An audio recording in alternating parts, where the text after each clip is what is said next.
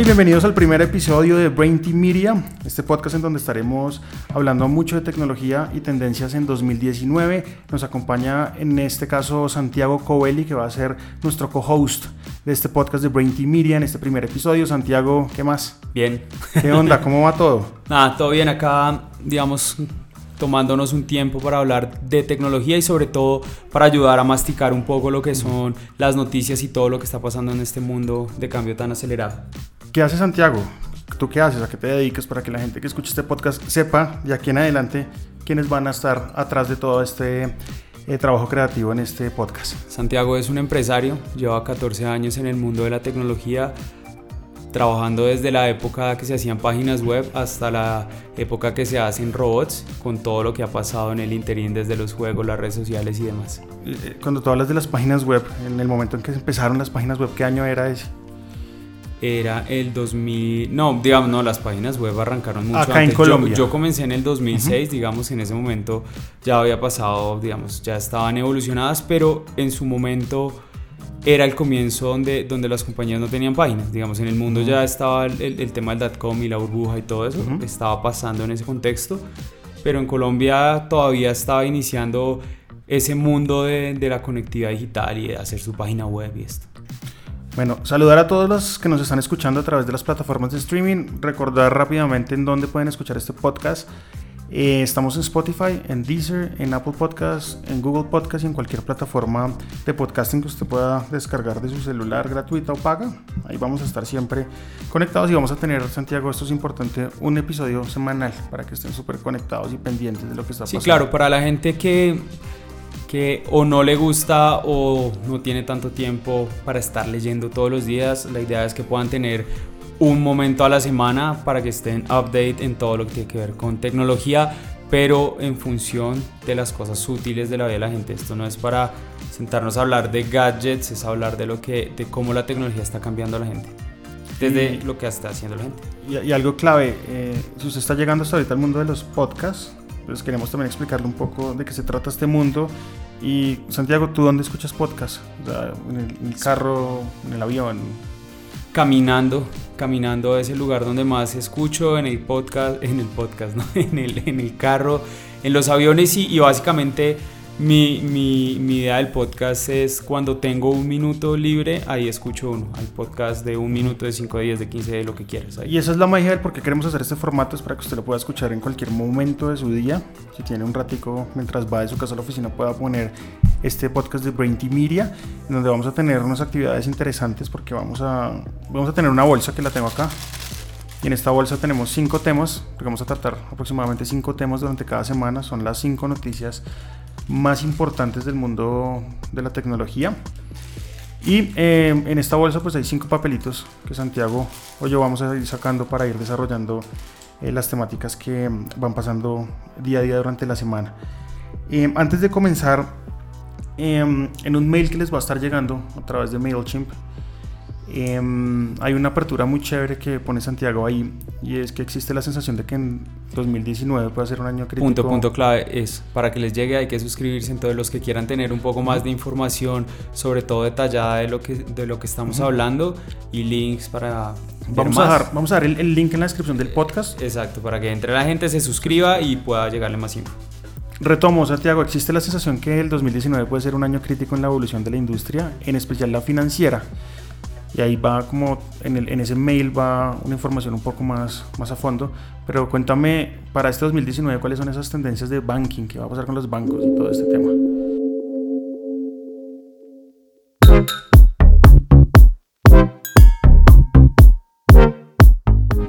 Yo creo que es un momento clave en la industria financiera. Hemos, digamos que, venido viendo a lo largo de estos últimos años como actores, sobre todo desde el e-commerce, han venido entrando a generar servicios nuevos de pago, a crear tarjetas, a crear sistemas de P2P, o sea, ayudar a la gente a que pague cosas y a que se intercambie plata. Sin embargo, no hemos visto la reacción o la disrupción que viene de la, de la industria financiera, ¿no? Se calcula solo en el Reino Unido que estos challenger banks o estos nuevos bancos han tenido la oportunidad de acceder solo al 30% del mercado. ¿Qué, es un challenger bank? Es un banco, es un banco digital, digamos, en principio digital, que se fundamenta en una tesis y es no hace sentido, por ejemplo, si tú comparas hoy eh, el caso de Tencent, que es el banco más grande de China, tiene 64 mil empleados para manejar un billón de clientes. Bancolombia tiene 30 entre 32 mil y 35 mil para manejar 11 millones de clientes. Entonces, la disrupción digital es esto, es como tú creas una infraestructura absolutamente basada en digital para hacerlo más fácil. Entonces, y en función de eso que viene este año, viene los chinos.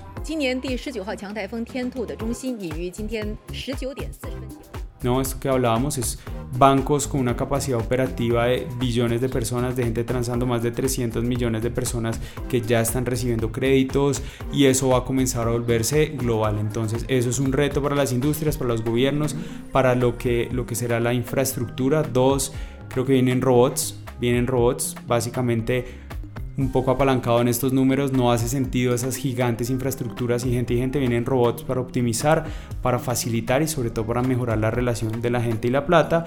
Y creo que una, una tercera tendencia grande que, que vamos a estar viendo este año es toda la parte de las interfaces y es cómo va a cambiar la forma en que nos relacionamos con los bancos. O sea, porque ya perdió sentido, porque ya las fintech demostraron que es posible hacerlo distinto, ahora solo hay que demostrarlo a gran escala. Hay más información en el, en el mail que recuerden pueden suscribirse en las notas de este episodio de podcast, ya donde lo esté escuchando. Vamos a arrancar con nuestra actividad de la bolsa. Cinco temas dentro de una bolsa que vamos a ir eh, desarrollando. A ver, Santiago. ¿Santiago jugó bingo? Sí. Claro. ¿Se siente jugando bingo? Casi. Bueno, eh, el primer tema del que vamos a hablar tiene que ver con un lanzamiento que hizo Apple el día de ayer comenzó al mediodía acá en Colombia y que la gente pues lo pudo ver a través de streaming, los que no estaban allá presentes en el Steve Jobs Theater. Y vamos a hablar del Apple Card. ¿Qué pasó Santiago con eso? Oh, ¿Qué vimos? ¿Qué vimos el año, el año pasado? ayer, el día. Ayer básicamente vimos, vimos un lanzamiento que trae noticias que ya conocíamos, ¿no? Trae todo el tema de suscripción de revistas, de las noticias.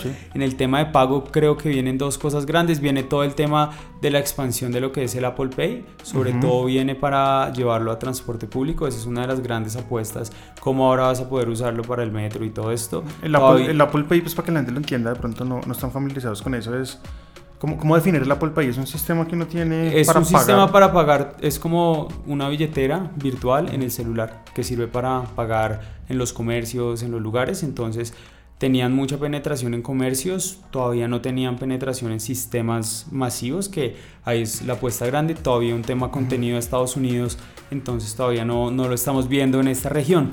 Pero vienen con algo interesante, es el primer lanzamiento de una tarjeta de crédito que viene con el Goldman Sachs.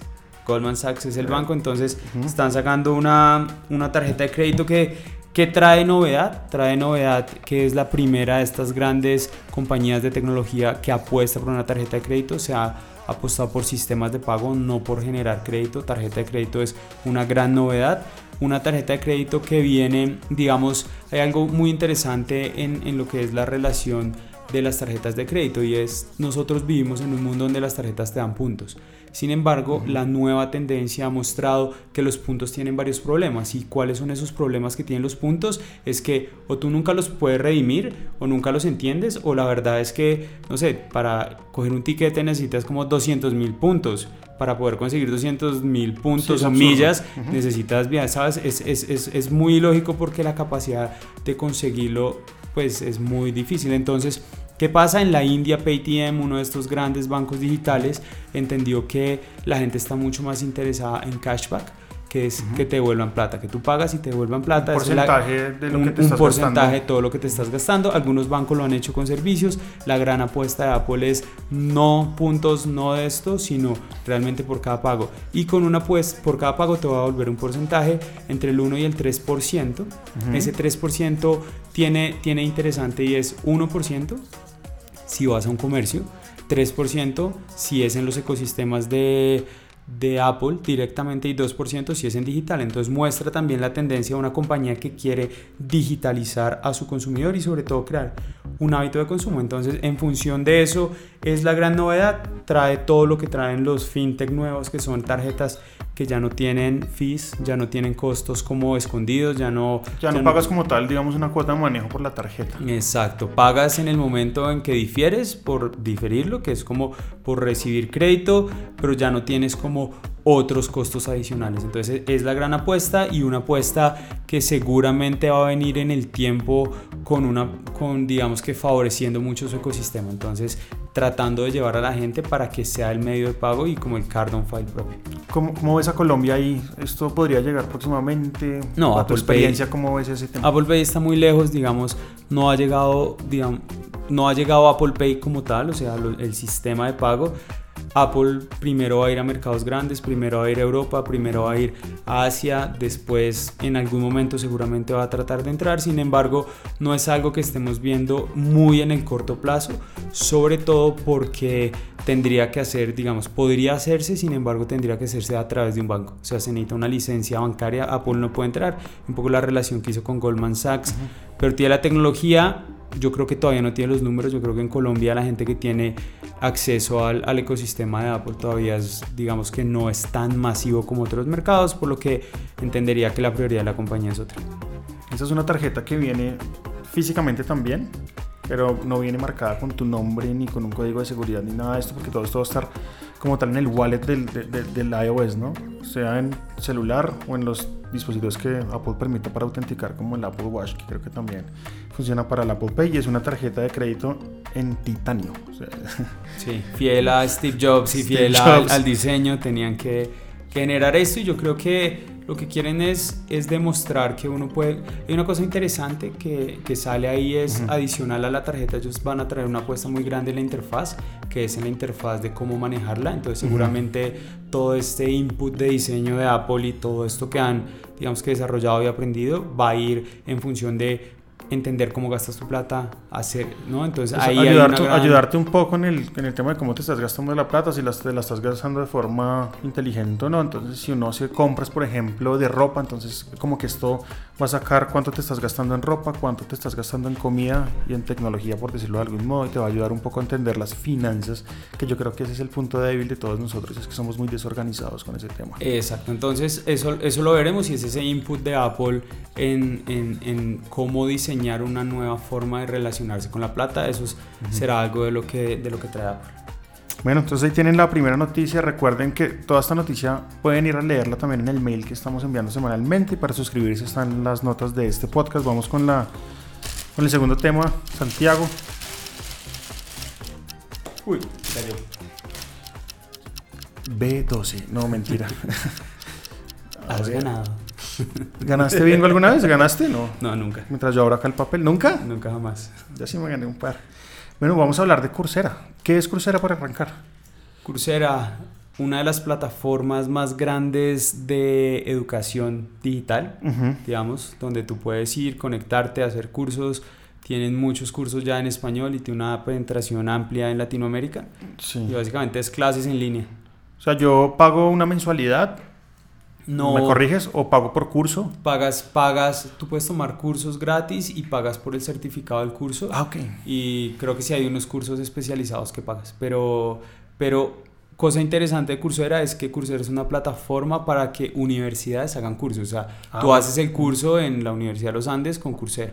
O en, en el MIT o en cualquiera de estas universidades. Es como una, una diferencia grande. Bueno, y que hay que hablar de, de Coursera en el tema del índice global de habilidades y todo este tema. No, que estamos mal, básicamente. ¿Colombia está mal? sí, digamos que, ¿qué pasó la semana pasada?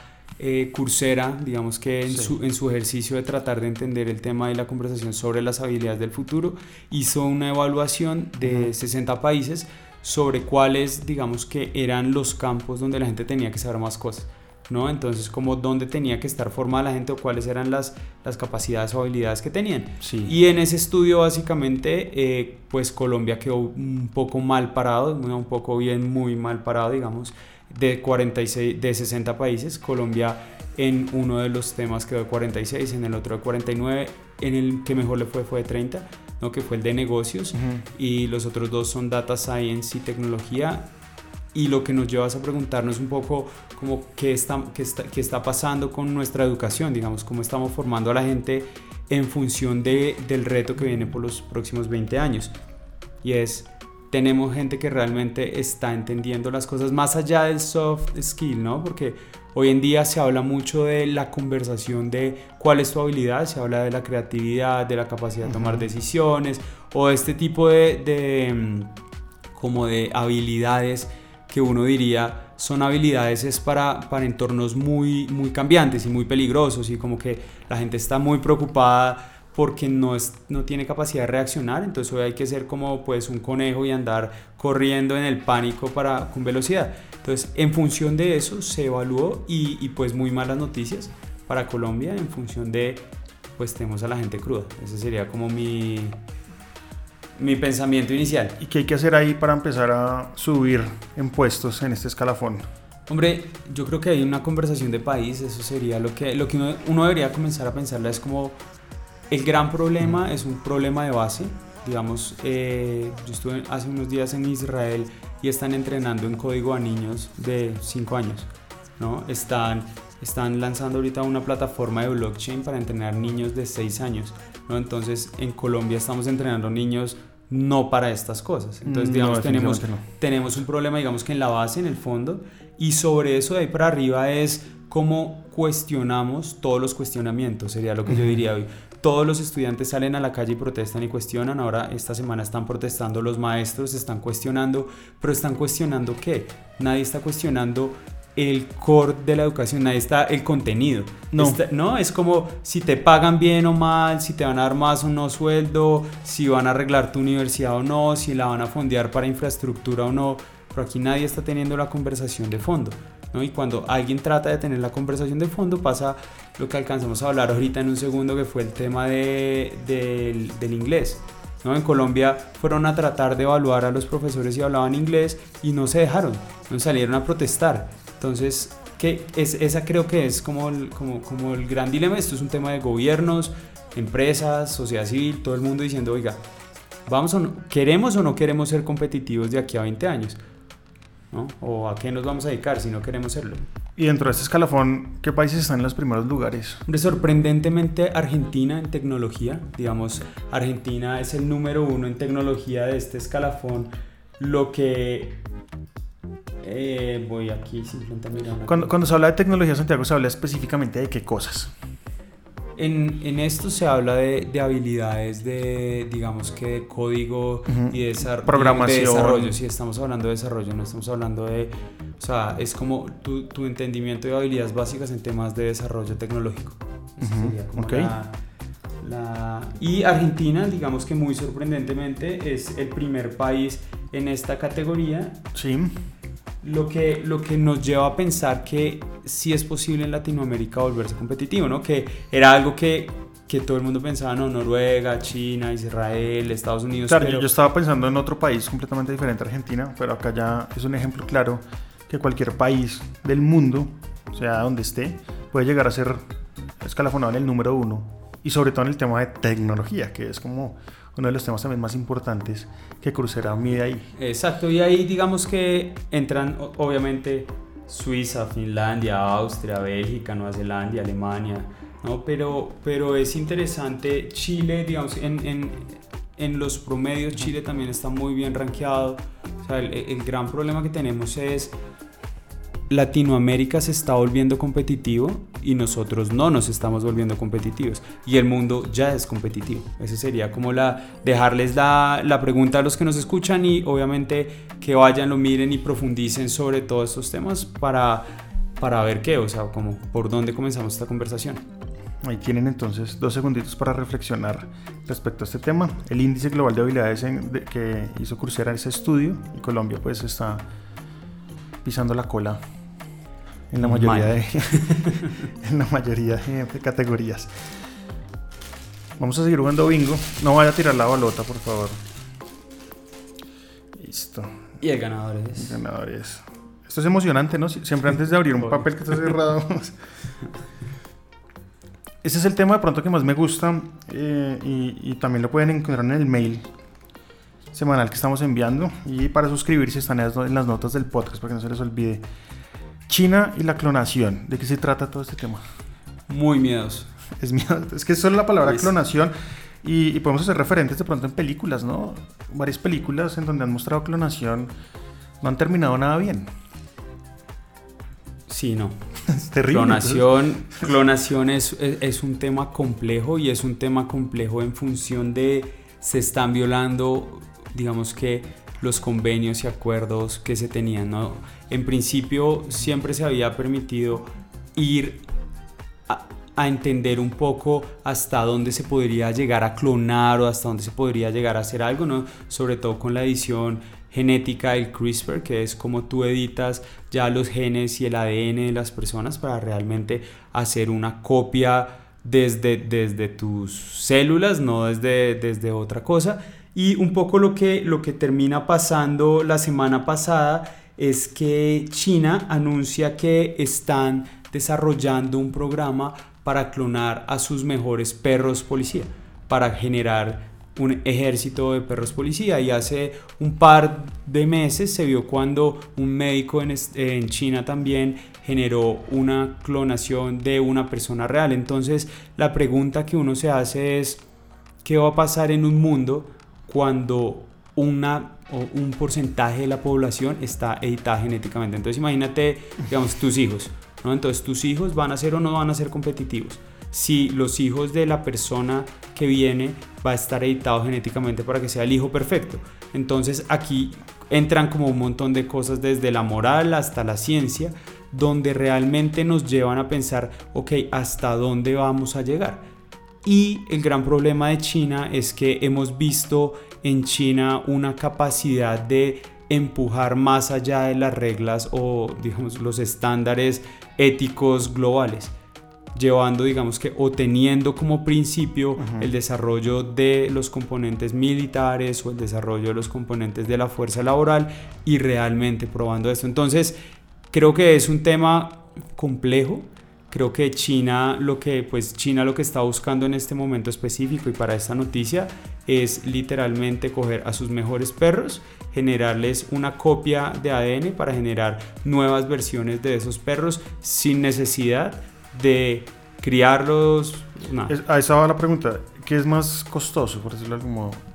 ¿Clonar el perro o entrenarlo durante sus primeros años de vida para que sea competente? Seguramente hoy es más barato educarlo. Lo que pasa es que acuérdate que la tecnología, digamos que al volverse cada vez más exponencial, reduce su costo. Entonces, el, el, el, hecho de poder llegar a clonarlo seguramente tiene un costo absolutamente inmenso involucrado, pero una vez ya logrado, cada vez va a ser más barato hacerlo, hasta el día que sea mucho más barato que tener un perro y hacer todo el proceso. Lo que pasa es que ¿quién te garantiza que el perro que tú estás educando sea el mejor perro? O sea, genéticamente es imposible garantizar. Lo que ellos están garantizando es que eso va a pasar. Pero imagínate si se cruza esa línea, ¿cuál es la siguiente línea que se puede cruzar? ¿El soldado? ¿No? Esa es como, como la pregunta que uno hace. Entonces, ah, queremos generar soldados perfectos y después queremos generar personas perfectas y niños perfectos y todo perfecto. ¿Y qué será de nosotros? ¿no? Es como, como si uno dijera, si la nueva generación que van a hacer es una generación editada genéticamente, pues ¿qué va a pasar con nuestra generación? Pues ya, somos chatarra claro. a los dos segundos. Obsolescencia programada en humanos. Programada masiva. sí. Algunas películas del mundo Hollywood que han salido mal después de modificaciones genéticas. Jurassic World, eh, sí, Godzilla creo que también, maybe, no, de pronto. Resident Evil, hay cosas por ahí también. Avatar, bueno, Avatar no salió del todo mal porque en Avatar hay una historia de amor y como que... No, y en Avatar no se clonan, en Avatar son como... Como que encarnan otro... Sí, digamos, eso es como otra cosa. Ah, no, mentiras, claro. Hay una modificación genética porque ellos, los crean. cuerpos, sí. No, esa no salió mal, sí. Esa, podría haber salido bien. Pero bueno. Terminator salió muy mal. Sí, en la, mayoría de ejercicios sale mal esta vaina, entonces de ahí también el miedo porque ya tenemos de pronto algunas historias que contar en el cine. Pero bueno, vamos a pasar, quedan dos temas, dos baloticas o dos papeles. Somos muy rudimentarios acá en Brain Media. Experimentales, experimentales. Oh, bueno, sí, me gusta esa palabra. Tenemos una bolsa literalmente de plástico con unos papeles dentro donde están los temas. Y bueno, el siguiente tema es Google Stadia. Se dice así, no, no sabíamos al principio cómo se pronuncia, pero vamos a llamarlo Stadia. Como... O en colombiano Stadia. Stadia, sí. Lo importante es que, que, sepan de qué estamos hablando. Y este fue un lanzamiento de Google, ¿no? Prácticamente de Google y dio mucho de qué hablar en, la, en, el mundo gamer, Santiago. Yo, yo soy muy jugón. Me gusta mucho el PlayStation y el Nintendo Switch que tengo hace poquito. Y soy muy jugón. Y esta noticia realmente me, me impactó un poco porque Google no quiere hacer una consola, sino que todas las personas puedan jugar sin necesidad de una consola, simplemente con un control que se conecta a una nube. Creo que Google, Google apuesta a dos cosas grandes. Uno es quedarse con el mercado más grande de entretenimiento que existe. El, digamos, los videojuegos durante los últimos años se han, digamos que, posicionado como la industria que más plata mueve en el mundo. Tal así, digamos que Fortnite, este jueguito que es súper adictivo para los niños y los que tienen hijos seguramente los han visto pasar horas y horas. Solo el año pasado le generó a Epic Games, que es la productora, 3 billones de dólares en utilidades.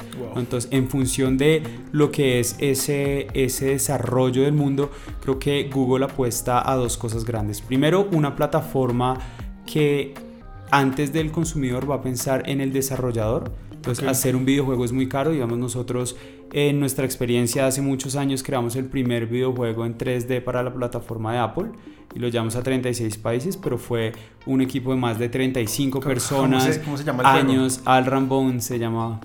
¿Ya no está?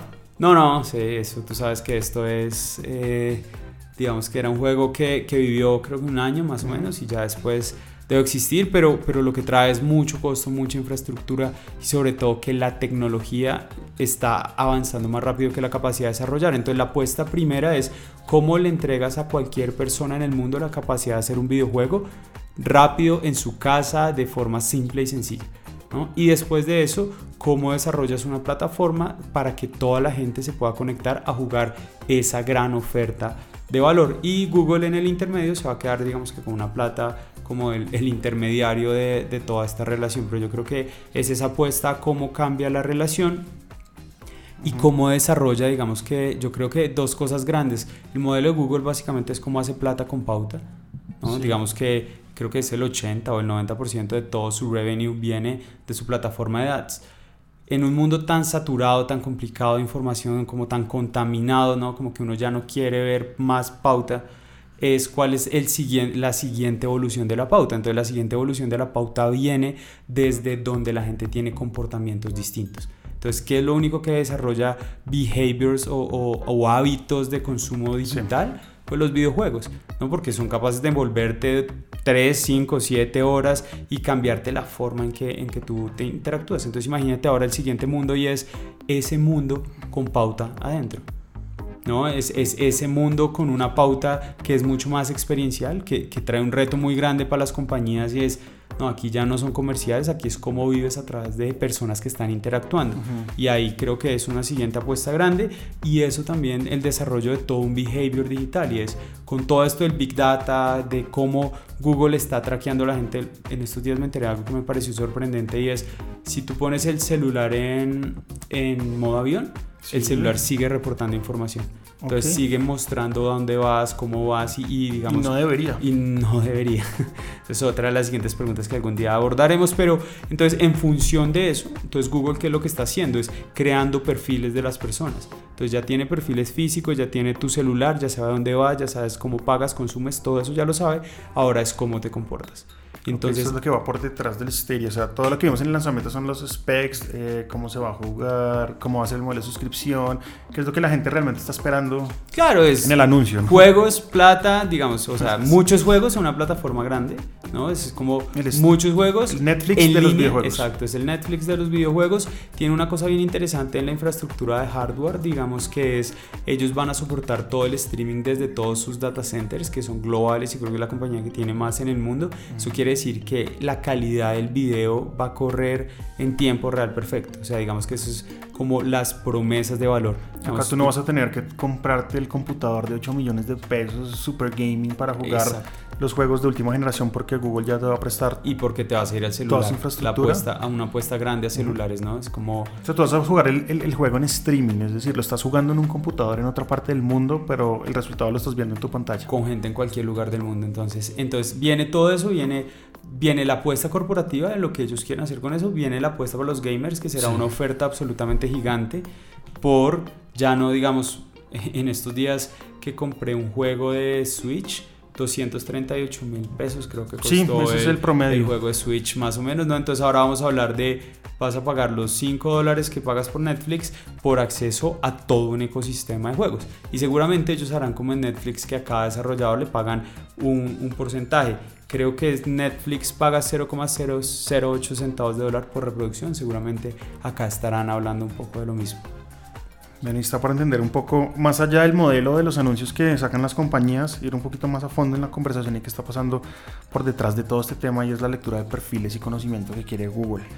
Nos queda una noticia por sacar, vamos a sacarla acá y tiene que ver con IBM y las criptomonedas. Este tema de las criptomonedas, Santiago, lo, lo he tratado de hablar con mucha gente de mi familia específicamente y uno le pregunta a mi mamá, hey, la criptomoneda, ¿usted sabe qué es? Y no tienen ni idea, no saben qué es una criptomoneda. Empecemos por ahí, ¿qué es una criptomoneda? Empecemos por ahí, una moneda digital, digamos la más conocida, que seguramente todos han escuchado es blockchain. Eh, no, ¿qué es blockchain? Bitcoin. No, Bitcoin, que se soporta en la plataforma de blockchain. Y, y es una moneda desarrollada hace algunos años que tuvo un gran furor en Estados Unidos y que tuvo una caída como precipitosa, creo que alcanzó a llegar en su valoración a 17 mil, 18 mil dólares y, ahora, y se cayó creo que a 8 mil y ahora anda por el lado de los 11 mil, pero básicamente ¿qué es? Es una moneda que permite transar cosas digitalmente. ¿Ok? ¿Qué tiene de interesante? Que al funcionar sobre la plataforma de blockchain es una moneda que tiene varias cosas se puede seguir el 100% de todo lo que hace. O sea, es traqueable 100%. Es traqueable 100%, o sea, no se puede intervenir nunca, no, se puede cambiar nada de lo que pasó en función de eso. Tiene unas inscripciones distintas, tan miedoso que eso tiene una llave, si tú pierdes esa llave, pierdes la plata. O sea, imagínate, tú abres una cuenta, esa cuenta tiene tus monedas y esa, esa tienes un, un, un código para entrar. Ese código es un código único que si pierdes, toda tu plata se queda en el ciberespacio. Entonces es, como el, ingreso a sesión y esa clave es única, irrepetible y no la puedes votar. Y no la puedes votar. Entonces ya no, no, no, no nos vamos a enredar como con lo que es la tecnología del blockchain, que después quizás podamos hablar, pero, pero viene esto. Entonces, ¿qué pasa? ¿Qué pasa? Que durante estos años donde ha existido, como el Bitcoin, ha salido el Ethereum, ha salido el Ripple, han salido muchas, digamos que monedas con las características de esto, con apuestas diferentes. O sea, el Ethereum con una apuesta mucho más al smart contract, el Bitcoin sí con una apuesta mucho más grande a lo que es la, la moneda transable normal, el Ripple a lo que es una moneda que, que quisiera ser un símil mucho más a la moneda real, pero que realmente no han cogido mercado.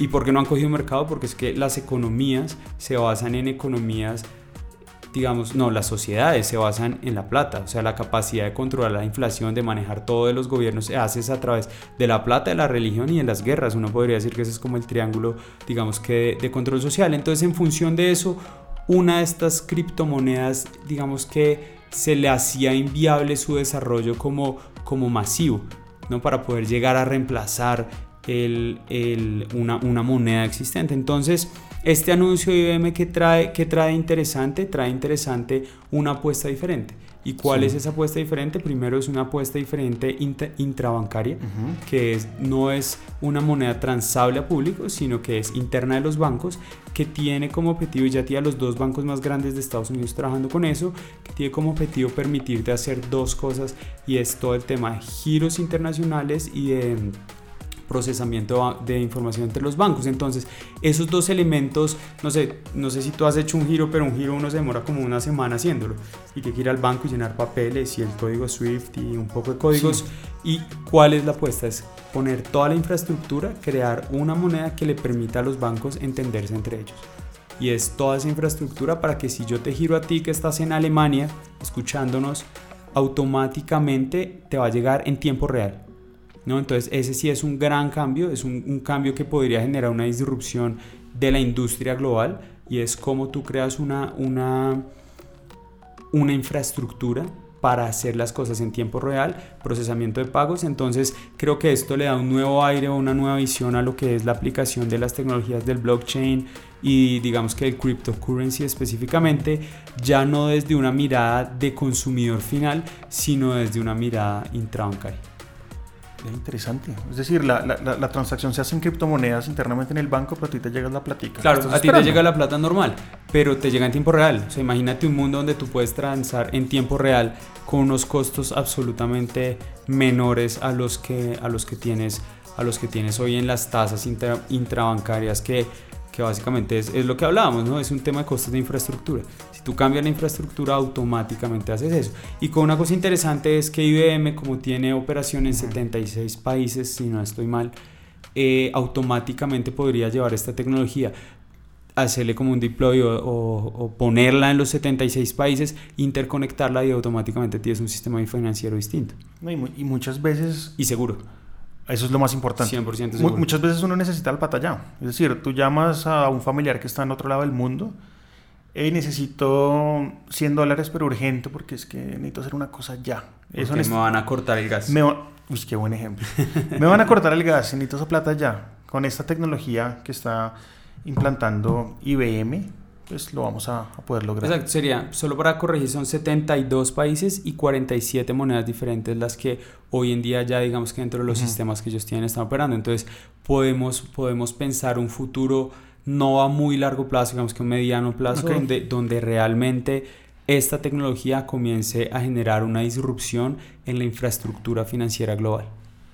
Hay un documental en Netflix, en Netflix se nos nos ayuda un poco a entender el tema del Bitcoin. Se llama Banking on Bitcoin. Es un documental que salió en 2017. Es corto, es una hora y veinte y analiza como tal los orígenes y el futuro de la tecnología que le da vida al Bitcoin a través pues, de entrevistas con entusiastas y expertos. Entonces es una recomendación ahí desde, desde Brainty Media. It was an historic day with Wall Street shaken to its foundation. At one point, the market fell as if down a well. For hundreds of years, we have had governments issue money. In 2008, I became somewhat obsessed with why was it that our money was controlled by central banks? Money is just an accounting system. That's what Bitcoin is. This is a monetary revolution. 654 offer in the New York cash market for Bitcoin. De, definitivo es un tema que hay que saber, es un tema que hay que comenzar a entender y más allá de lo que es transar una moneda, como, como puede ser transar un Bitcoin o tener Bitcoins o cualquier cosa de estas, es entender qué está detrás, sobre todo de la parte de la tecnología y desde la parte cuál puede ser el, el futuro de la moneda. O sea, el efectivo, el cash, digamos, tiene dos problemas. Uno es que es muy costoso, o sea, para los, los gobiernos producir billetes es mucho, donde esa plata podría gastarse en cualquier otra cosa. Y segundo, digamos que las economías que están basadas en el efectivo son economías informales y no digitalizadas. O sea, uno con efectivo no puede entrar a este mundo digital y a esta gran revolución. Entonces, en función de lo que está pasando, la digitalización de la moneda, si uno quisiera hacer una tesis, sería no, el Bitcoin no va a ser la moneda global seguramente el dólar, el peso, todas las monedas cada una tendrá su símil, digamos que virtual. Entonces va a ser el cripto peso o el cripto dólar. Y lo que sí va a pasar es que van a estar conectados con esta infraestructura. Entonces ya estamos viendo el, origen del cambio en la moneda y ahí sí, olvídate, ya no habrá evasión, ya todo se va a saber, ya la gente va a tener que pagar impuestos. Bueno, ahí está. Cinco noticias para que se vaya bien informado durante la semana. Este es el Brinty Media Podcast que ya puede encontrar en plataformas digitales como Spotify, Deezer, Apple Podcast y demás. Recuerden que para suscribirse al mail que estamos enviando también semanal, es importante que se vayan a las notas de este podcast y le den clic ahí para suscribirse. Santiago, gracias. Chévere.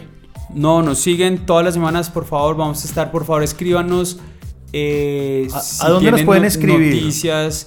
Yo creo que, que nos pueden seguir en nuestras redes sociales personales, ¿no? Que nos busquen con el nombre por ahí. Y si tienen noticias que quieran que profundicemos Eso o tratemos un poco más, que, que nos las escriban. eh, y en el podcast les ponemos la información para que lo hagan. Bueno, que estén bien. Buenas noches, buenos días a la hora que hayan escuchado este podcast y nos escuchamos la próxima semana en un nuevo episodio de Brain Team Media. chao. Chao. chao.